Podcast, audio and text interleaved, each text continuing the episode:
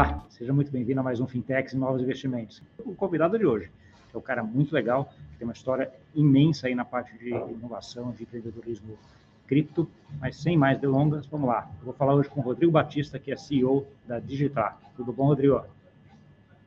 Tudo, tudo ótimo. Muito obrigado pelo convite, Gustavo. Muito bom estar aqui com você em Portugal.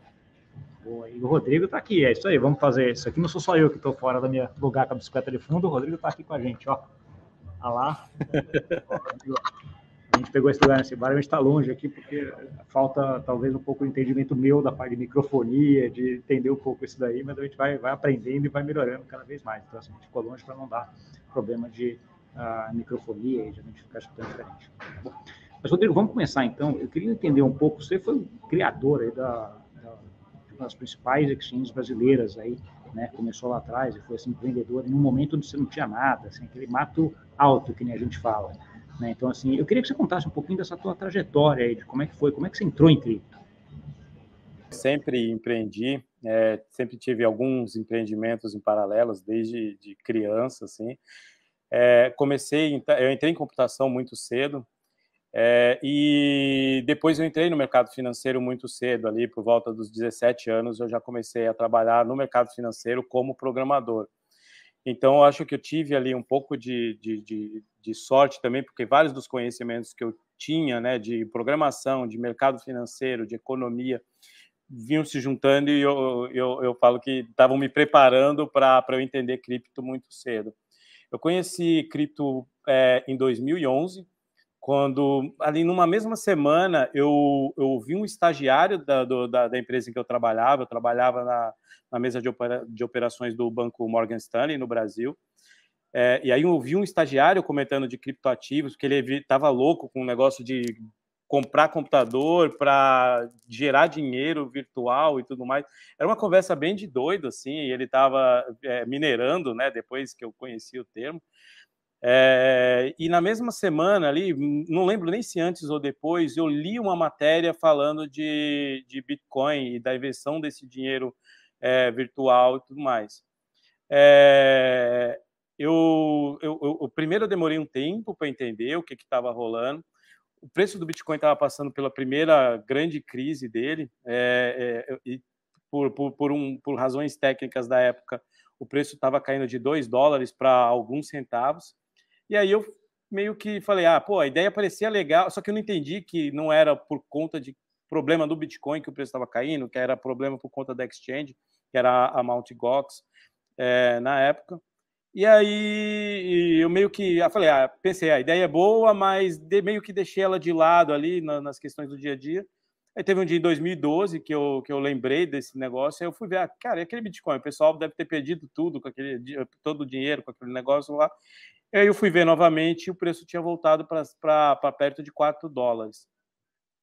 Aí eu falei, cara, o que está acontecendo aqui? Mas esse negócio não tinha morrido, não morreu, então assim, eu já, eu já entrei com, com a notícia do padrão do Bitcoin morrendo. E aí que eu fui que eu entrei, eu fiz o download do, do, do software, da, da, que é o Bitcoin Core, eu fui entender mais a fundo. Acho que entendi bem rápido o que estava acontecendo, e aí foi que, que eu comecei no mercado fiz a minha primeira transação. Primeira, primeira transação, usei um, um, um serviço na época que chamava Liberty Reserve. Eu comprei 14 bitcoins com 100 dólares de um empreendedor americano chamado Charlie Schrein, que até hoje ele, ele, ele, está dentro desse, desse universo. Ele tinha, na verdade, um serviço chamado Bit Instant, que aí você pagava um boleto no Brasil, que ia via Bit Instant, é, que chegava, ia para o Liberty Reserve, e depois ia para não sei, era uma loucura. Pagava ali, paguei uns 15 dólares de taxa e, e chegaram 14 bitcoins para mim. Então, essa foi minha primeira transação. E ali, ao longo de 2012, foi um ano de estudos. Ao final do ano, eu decidi que eu ia montar uma, uma exchange. Então, foi aí que começou a minha história dentro desse universo de, de, de cripto. E essa montagem da exchange, imagino que tem a ver até pela dificuldade que você sentiu nessa compra que você quis fazer, né, Rodrigo? Então, assim, você viu que tinha uma oportunidade por ter muita coisa ali que dava para melhorar, né? Exatamente, assim, eu vi que já, é, eu vi que era um mercado ainda é, em que acontecia tudo fora do Brasil. Já existia uma exchange no Brasil chamada Mercado Bitcoin, e a, que era um site bem, bem, bem, bem rudimentar, assim, mas era um site já de ponto de encontro de, de, de, de negociadores de, de, Bitcoin. E aí, eu, eu, a princípio, eu tentei criar um concorrente para esse site, só que eu trabalhava no Morgan Stanley lá com tecnologia, tentei convencer pessoas do Morgan Stanley, tentei convencer pessoas da, da, da pós-graduação que eu fazia na época, uma pós-engenharia financeira, alguns amigos do Goldman Sachs, de outras instituições financeiras a entrar comigo para fazer isso, só que ninguém topou. E aí eu, eu, o, esse mercado Bitcoin que existia na época foi hackeado. E eu era o maior cliente. Eu não sabia, mas depois eu descobri que eu era o maior cliente. Eu tinha cerca de, de, de 8 mil reais depositados lá em, em criptoativos, o que na época eu não sabia, já era uma fortuna, dado o contexto do, do, do mercado. Primeiro eu lamentei muito, mas aí depois eu vi que é, era, uma, era um problema daquela empresa, e, e, eu sempre gostei de empresa, sempre empreendi, vi que era um problema fácil de resolver, que era basicamente pagar os bitcoins que as pessoas tinham perdido no, no, no mercado Bitcoin. E aí o que eu fiz foi é, é, é adquirir essa empresa, né, que, que existia, né? não tinha nenhuma empresa, na verdade, constituída, era um site em que você depositava dinheiro, reais, por exemplo, na conta física do, da esposa do, do, do rapaz que criou na época, chamado Leandro. Comprei essa operação dele, é, e aí fui trazendo outros sócios, fui crescendo, então começou ali como um one-man show e depois foi, eu trouxe eu, o, alguns dos sócios que estão até hoje lá no mercado Bitcoin, fui crescendo a empresa e quando eu vendi em 2019 já era uma empresa ali com mais de 100 funcionários, com um milhão e meio de clientes. Sim, construiu uma empresa que hoje é um dos gigantes aí do, do Brasil, né? Quando você saiu já era, e depois acabou continuando ainda. Mas assim, e aí você vendeu, né? E aí, que, que, como é que foi esse pós-venda, né? Porque normalmente dá aquele, aquele vácuo, né? Estou fazendo um monte de coisa, etc. Vendi, deu dinheiro. E aí? Como é que foi esse pós-venda do mercado Bitcoin? É, o pós-venda para mim foi tranquilo, porque eu, um dos motivos da venda é que eu já tinha muitos outros planos e eu queria também fazer outras coisas. É, então, assim, é, eu acho a primeira coisa, assim, que para mim é a principal, uma das coisas que eu mais gosto na vida é, é estudar. E aí, é, eu, como eu falei aqui, né, eu estudei computação muito cedo, eu fiz um, um ensino técnico em computação, depois eu estudei administração de empresas na Universidade de São Paulo, né, na, na, na no, no, curso superior, fiz uma, uma pós-graduação em engenharia financeira, ali na, na, também na USP, na Escola Politécnica, que é a escola de engenharia da USP. E aí eu tinha sido já, quando eu vendi, eu já tinha sido aprovado em um curso de Harvard chamado OPM, que é um curso para é, que, é, que, é, um curso, a tradução é Owners and President Management, é, é um curso de empreendedorismo para donos e presidentes de, de, de, de, empresas. E eu já tinha sido aprovado nesse curso, então eu queria ir para Harvard já com a cabeça, cabeça tranquila. É, e aí eu também sentia falta de criar outras coisas. O mercado cripto ele me drenou bastante. O começo dele foi muito intenso, a briga com bancos.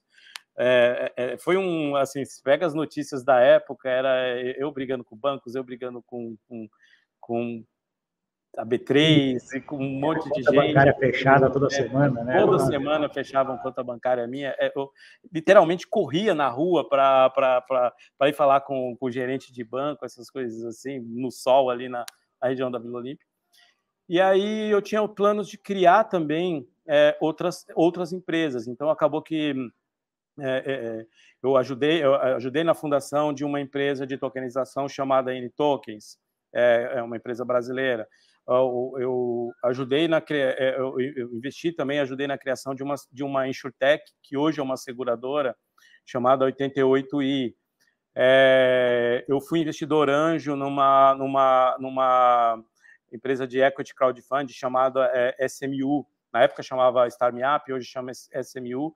E aí, até hoje, a gente está fazendo coisas, coisas bem interessantes, que eu acho que depois a gente pode conseguir falar aqui, se der tempo.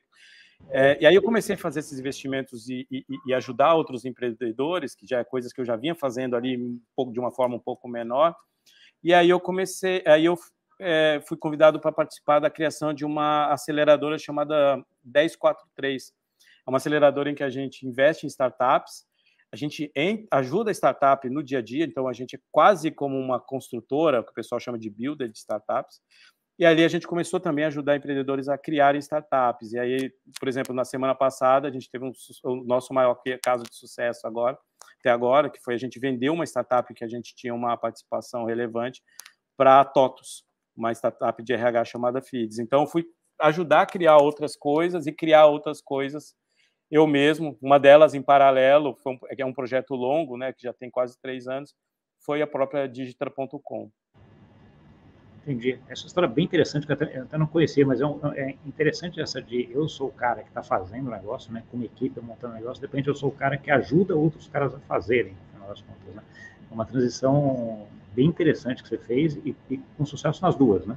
Então, assim, e agora voltamos para uma fase onde você vai ter uma que você está encabeçando aí, que é a Digital que você falou aí, por que montar uma exchange, Rodrigo? Acho que essa é a pergunta talvez mais, mais né, que fica na cabeça da gente agora, porque assim, cara, você montou uma exchange lá atrás quando era mato alto, né? Era um negócio que ninguém tinha, um negócio ah, complicado, você mesmo falou no começo, tinha dificuldade de negociar e tal. Hoje, o que eu vejo, e se me corrija se eu estiver errado, o que eu vejo é que a gente está num momento muito de consolidação de exchanges. Né? Então, você tinha muitas exchanges, hoje já tem conglomerados ou grandes exchanges no mundo que vão consolidando, que já estão ficando muito grandes, né? quase o too big to fail, até algumas delas. Né? Então, assim, como é, por que abrir uma exchange agora? Gustavo, eu, é, é, eu, eu, eu não tenho essa percepção sua. Assim. Eu acho que a gente está ainda muito no começo, muito, muito no começo do universo cripto. Então, o que a gente tem hoje na minha para fazer uma comparação com o mundo da internet que é mais conhecido nosso eu acho que hoje a gente tem diversos altavistas diversas Américas Online diversas Netscapes é, que são empresas grandes com, com capital aberto a Netscape foi uma empresa é, de capital aberto que sequer existe mais hoje é, então o que eu vejo é que a gente ainda está numa fase experimental não acho que existe too big to fail é, então, é, é, é, um mercado que está muito no começo.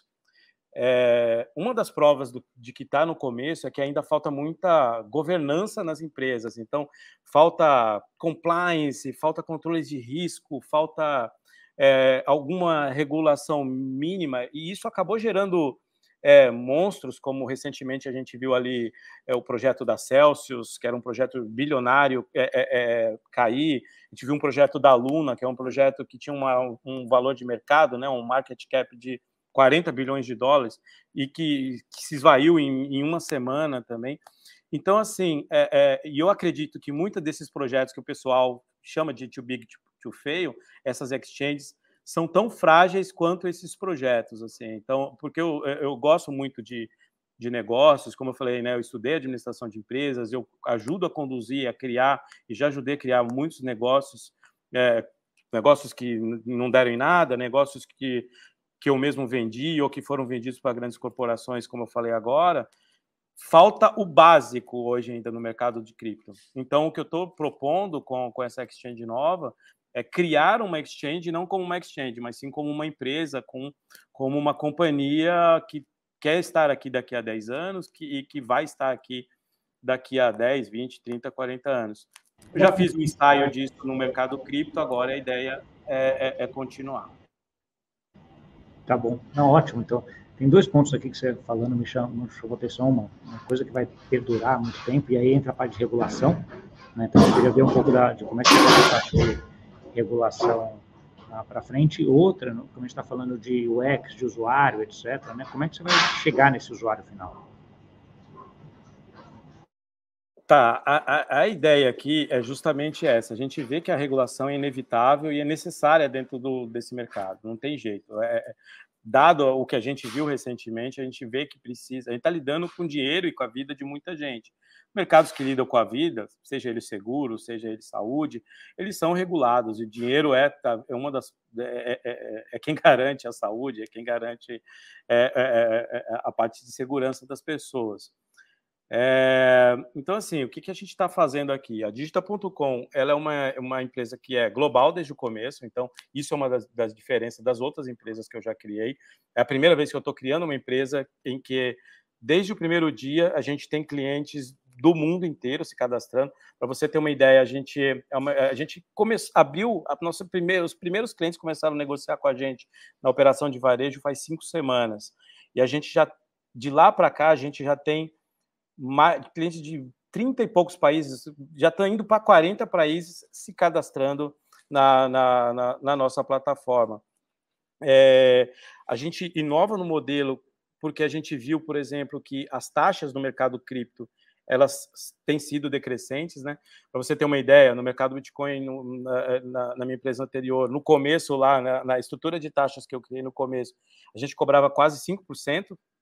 Então, se você depositava dinheiro, a gente é, tirava 2%. Se você sacava dinheiro, a gente tirava Era caro para burro, Rodrigo. Era muito caro, eu sei disso. Eu sabia disso na época, mas era o que precisava Era o que ser. tinha, né? Era o que tinha, exato. E era o que precisava ser, os volumes eram muito baixos.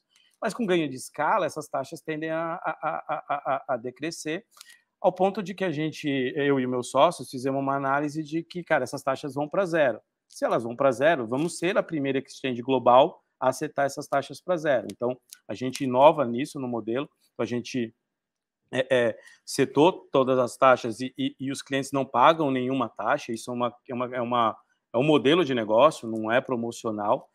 É, e aí, adicional a isso, a gente é, é, criou um modelo que a gente, a gente trouxe um modelo que a gente copiou das plataformas de DeFi, que é essas plataformas como a SushiSwap, a LuxRare, eles criaram tokens próprios e usam esse token próprio para incentivar os clientes a usarem os serviços deles. Então, a gente criou um token próprio, que é o nosso, que é um token chamado DGTA, e todo dia a gente paga 15 mil tokens para quem opera na plataforma, na proporção do, do tanto que operou. Então, na prática, a gente chama essa, essa arquitetura de trade to earn. É, porque na verdade gente, você está tradando, você não, você não só não paga, como você recebe. Então. Você é pago para operar, para criar liquidez para mim. Mas isso também é, é uma coisa que existe no mercado financeiro tradicional é, é uma figura chamada market maker. Só que o que acontece é que hoje é market maker, normalmente instituições financeiras ou empresas muito boas de tecnologia que são pagas meia dúzia, né? Para fazer isso, são meia dúzia. O que eu estou fazendo é uma, um, um modelo novo de negócios em que todos os meus clientes são market makers. Então, a gente inova no, no, no, modelo de negócios, criando a taxa zero mais o pagamento para o cliente. E aí a gente criou uma arquitetura chamada é, Trade to Earn. E a gente tem também algumas outras questões, assim, a gente, cara, assim, é um trabalho de três anos muito, de muito planejamento, então é, a parte de, de experiência do usuário, além disso que eu já, já falei, é, a gente tem vários detalhes que a gente acredita que vão melhorar muito a segurança e o dia a dia do, do, dos clientes. Então, a gente faz reconhecimento facial em todas as transações sensíveis. Então, se você quer trocar o seu e-mail, você não precisa escrever que quer trocar o e-mail em um papel, tentar tirar uma foto com aquele papel, é uma, uma experiência bem ruim assim, mandar por e-mail e esperar que vão trocar seu e-mail. Com reconhecimento facial, a gente conseguiu implementar isso nativo. Então, você quer trocar o e-mail, desde que eu sei que é você mesmo com quem eu estou falando, você consegue fazer isso de, maneira imediata, que é uma tecnologia que não existia de maneira de forma confiável há três ou quatro anos atrás. Então, é, a, a, mesma coisa com a autentificação em dois fatores. No nosso caso, ela é obrigatória, mas ela é simplesmente você ter o nosso app, que é uma experiência muito parecida com que corretoras como a XP, o BTG ou corretoras estrangeiras já fazem.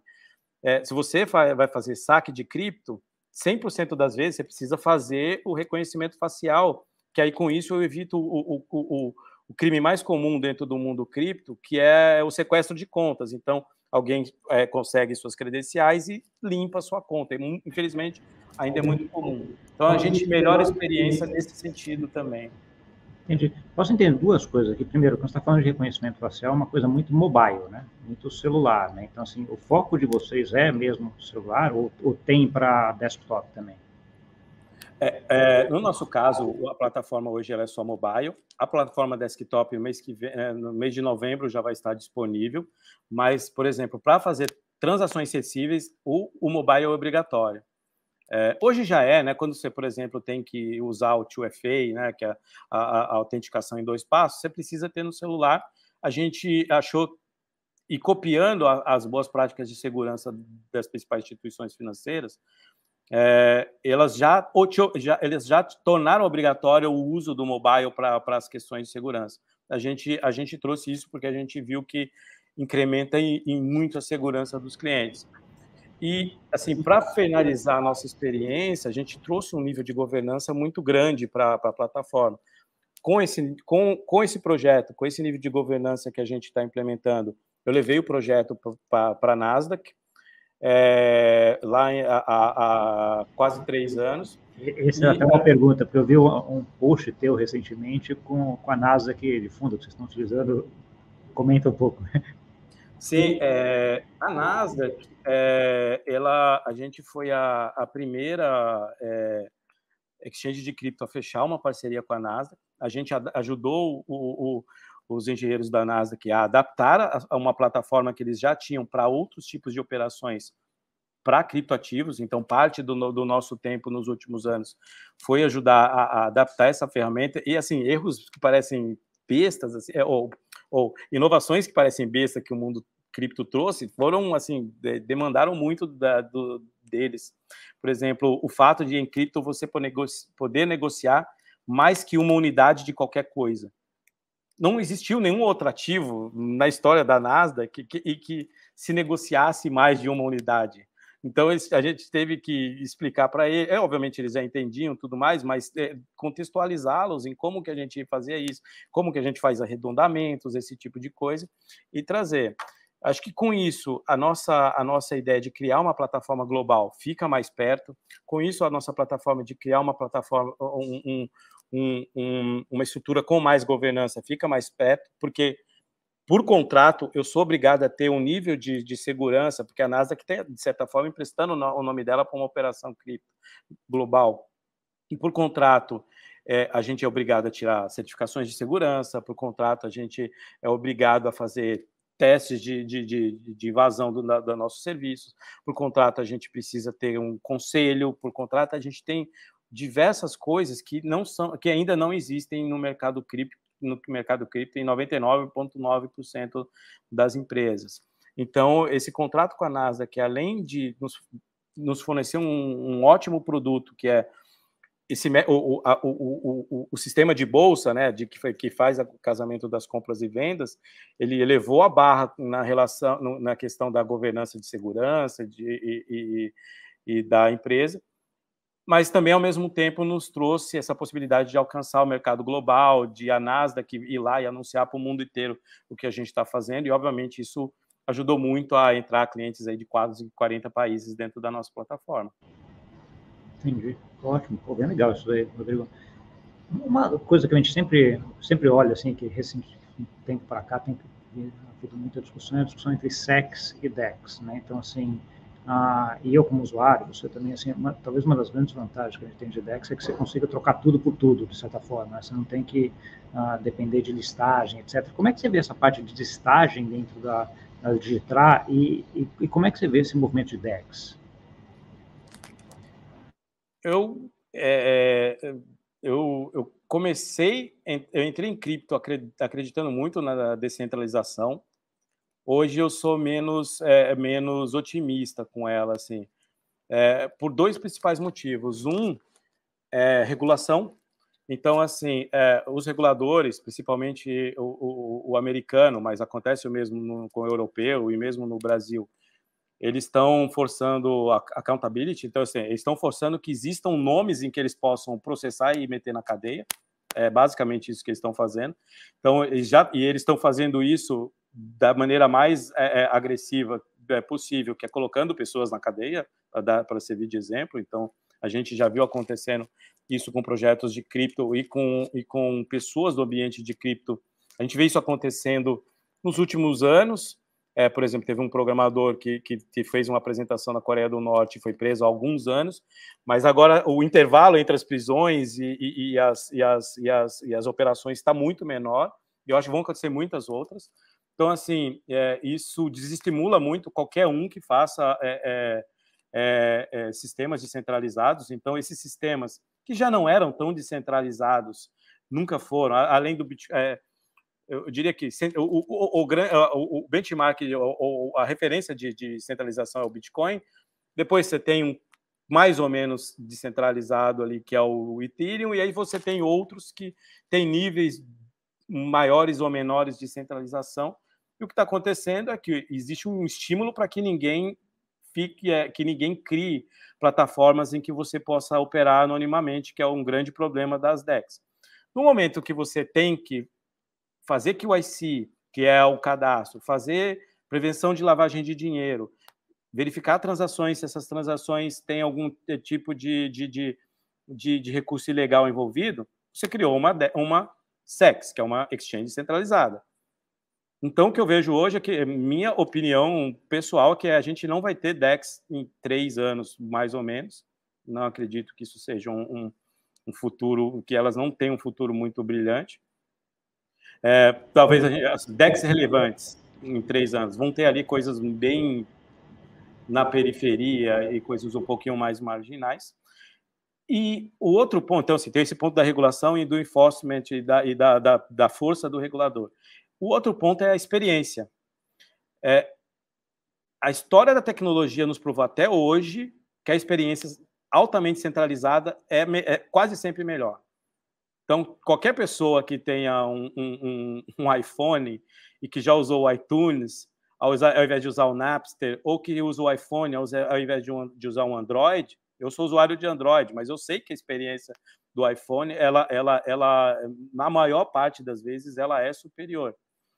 Então, a criação de experiência eh, usuário, ela é hoje não é uma certeza que eu tenho ainda, mas é, é, na maior parte das vezes ela é melhor centralizando. Então o Android começou, o Linux começou descentralizado, mas a, a melhor experiência para mim como consumidor é a da Red Hat. O, o, o próprio Android começou ali como um, um, um, é um, é um fork, vamos dizer assim, do Linux. Tal. Começou de uma forma mais descentralizada, aí a Motorola, a Samsung, todo mundo começou a fazer suas próprias cópias. Para mim, a melhor experiência é a do Google, que é, do, é, é, é, que é o dono, e da Samsung, que talvez o segundo maior mantenedor. Então, a experiência do usuário tende a ser centralizada. As experiências descentralizadas são muito ruins e não há incentivos financeiros ou incentivos econômicos para melhorá-las muito. Então, usar MetaMask, guardar suas próprias chaves, esse caos que a gente conhece, que é usar uma, uma experiência descentralizada em cripto, não vai melhorar muito, na minha opinião. Entendi. Outro ponto que eu tinha comentado, Rodrigo, é a parte, a parte de interoperabilidade, né, ou de listagem de tokens. Né? Assim, eu vejo a SEX muito para frente como sendo o grande polo de interoperabilidade, né, de sair de uma rede para outra, porque hoje bridge é um, é um caos isso, né? Então, assim, hora que você coloca isso dentro de uma SEX, todos os tokens listados, você acaba aproveitando esse, essa vantagem da SEX. Como é que você vê isso e qual a, a dificuldade de listagem de, de tudo dentro de uma SEX hoje? É, eu acho que a SEX ela tem uma função de curadora também. Então, eu acho que dificilmente uma SEX vai listar tudo. É, o que as SEX vão fazer, é, em maior ou menor, menor grau, elas vão é, é, fazer ali um, um, tipo de curadoria do, do, do, de qual é, a aplicação está sendo submetida, o que não é novidade no mercado também.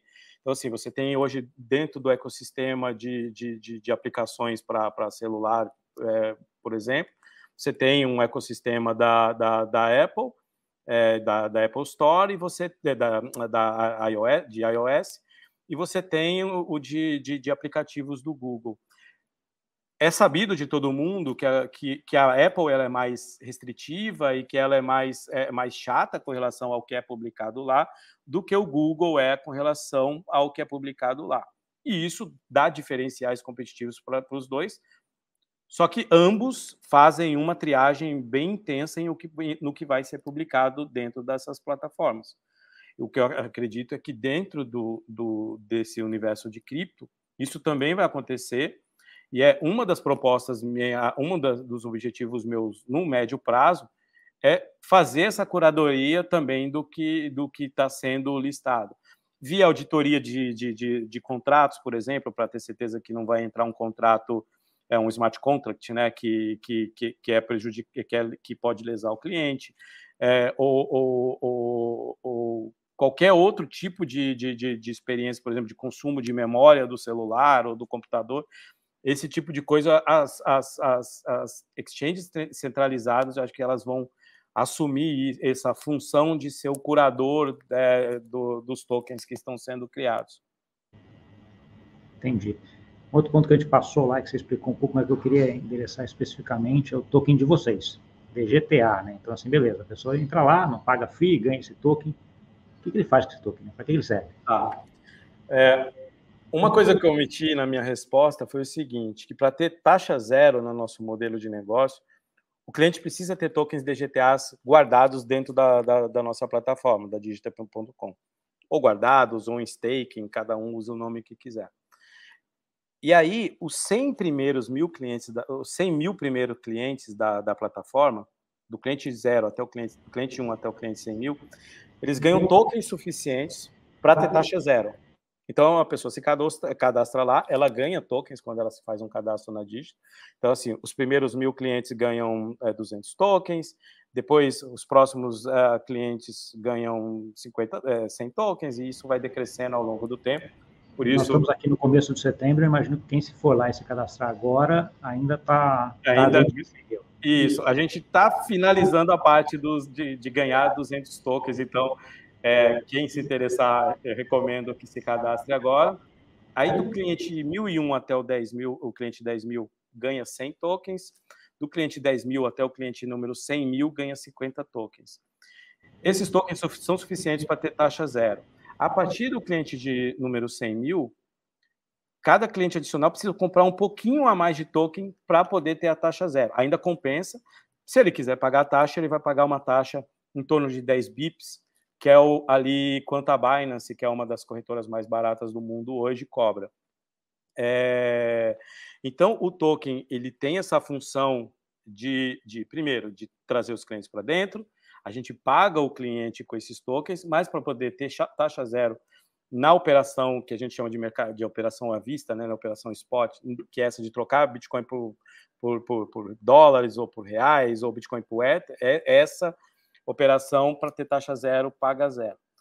Nas outras, a gente já tem planejamento de outras, outros produtos e serviços, e aí nesses outros produtos e serviços a gente também vai cobrar e vai dar algumas é, é, é, vantagens é, para quem tem o token. Por exemplo, a gente vai zerar a taxa de saque para quem tem é, saques em reais ou em dólares ou em euros, por exemplo, para quem tem o token. Então, o custo de sacar vai ser zero. É, então, a nossa ideia é começar a criar um ecossistema em volta desse token. Tem bastante coisa já que a gente planejou a respeito. Entendi. Legal, Rodrigo.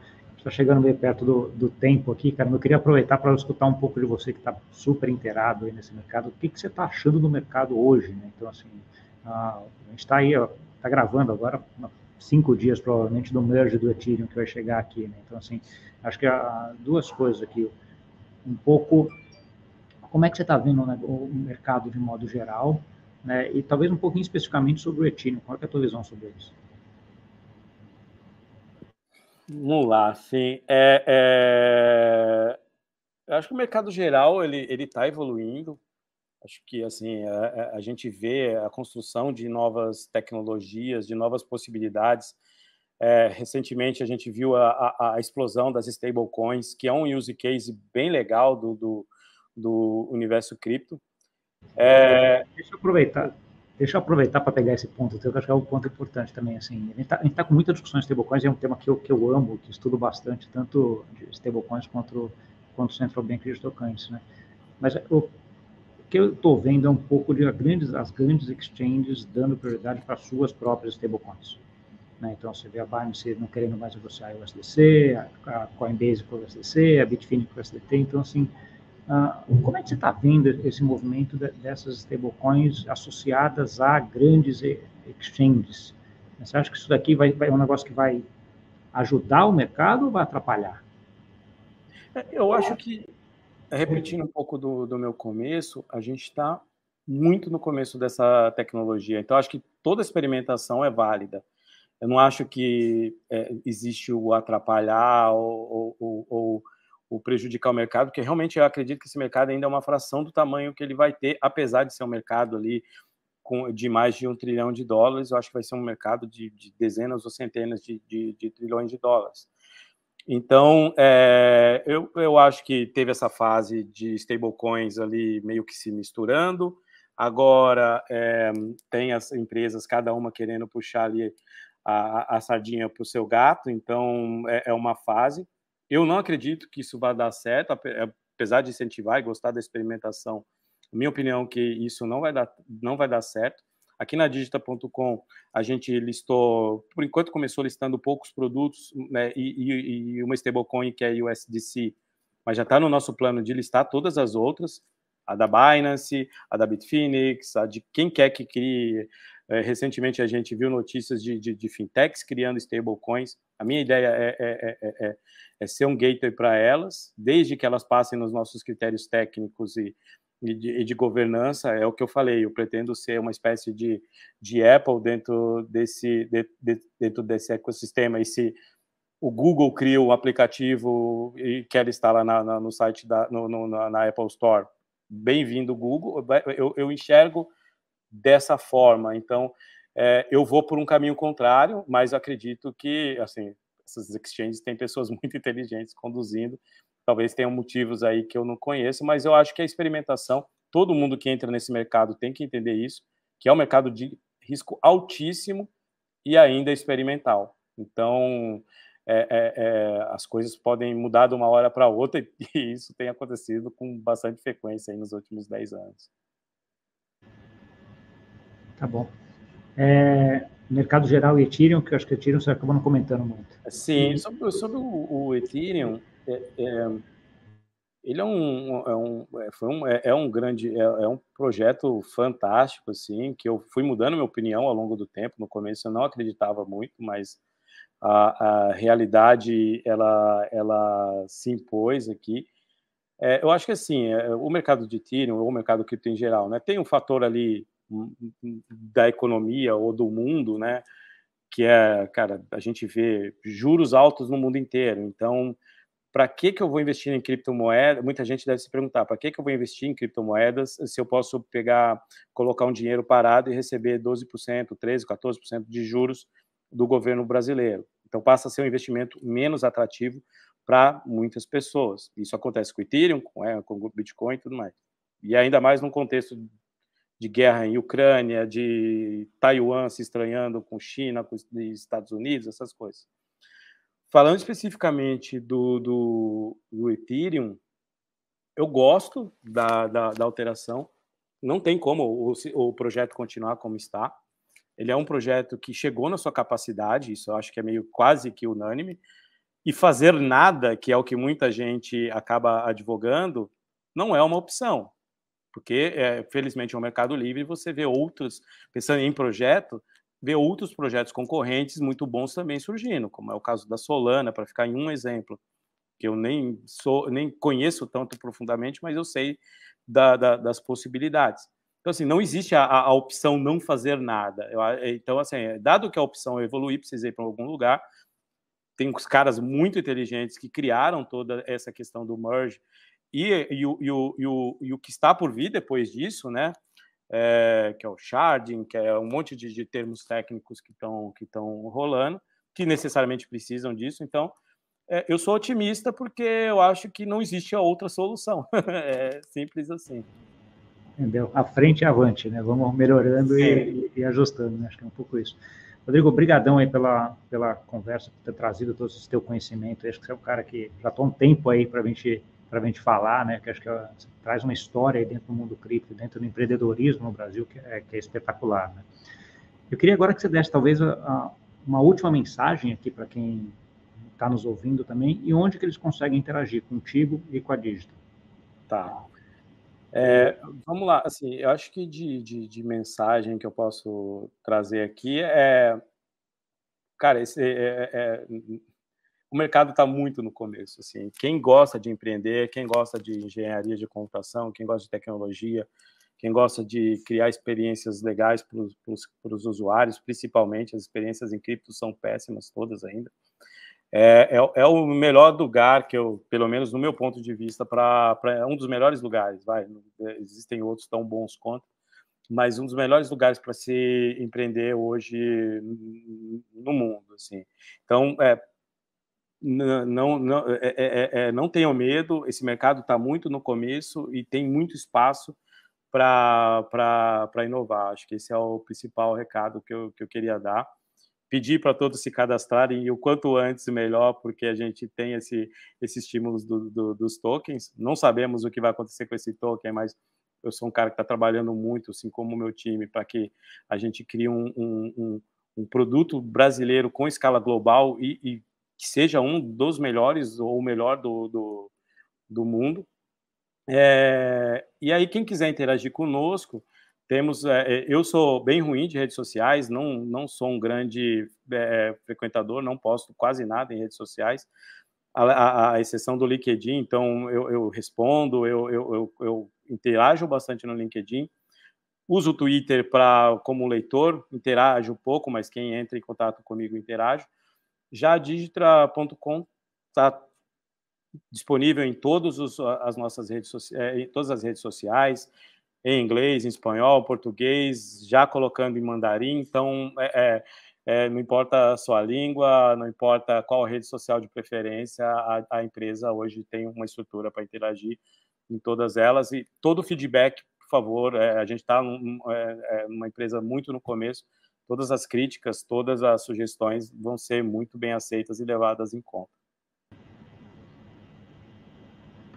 Tá ótimo, Rodrigo. Acho que, pô, show de bola, cara. Deixa eu ouvir falar, dá, dá até ânimo de fazer, de estar no mundo cripto e fazer alguma coisa, né? Acho que tem muita coisa. Eu concordo plenamente contigo, acho que tem muita coisa e é um ambiente de empreendedorismo e coisa. E vindo de você, que já tem uma história de que montou um negócio, vendeu, já virou ali a, como sendo um tutor, um cara para ajudar um monte de gente que veio agora empreendendo de novo, assim, acho que é uma, uma história que, que motiva muito a gente. Espero que quem tenha escutado isso também tenha sido uh, energizado que nem eu fiquei hoje, tá bom? Muito obrigado uh, e a gente uh, vai falando. Deixa eu colocar aqui. E para você que nos viu, não esquece de não esquece de dar o like, de mandar para aquele amigo e amigo teu que gosta desse assunto, assim, história de empreendedorismo de um brasileiro que fez, ajudou a fazer e está fazendo de novo. É uma história assim para a gente ver, rever e ver de novo. Vamos lá, então. Obrigado a todos e até a próxima.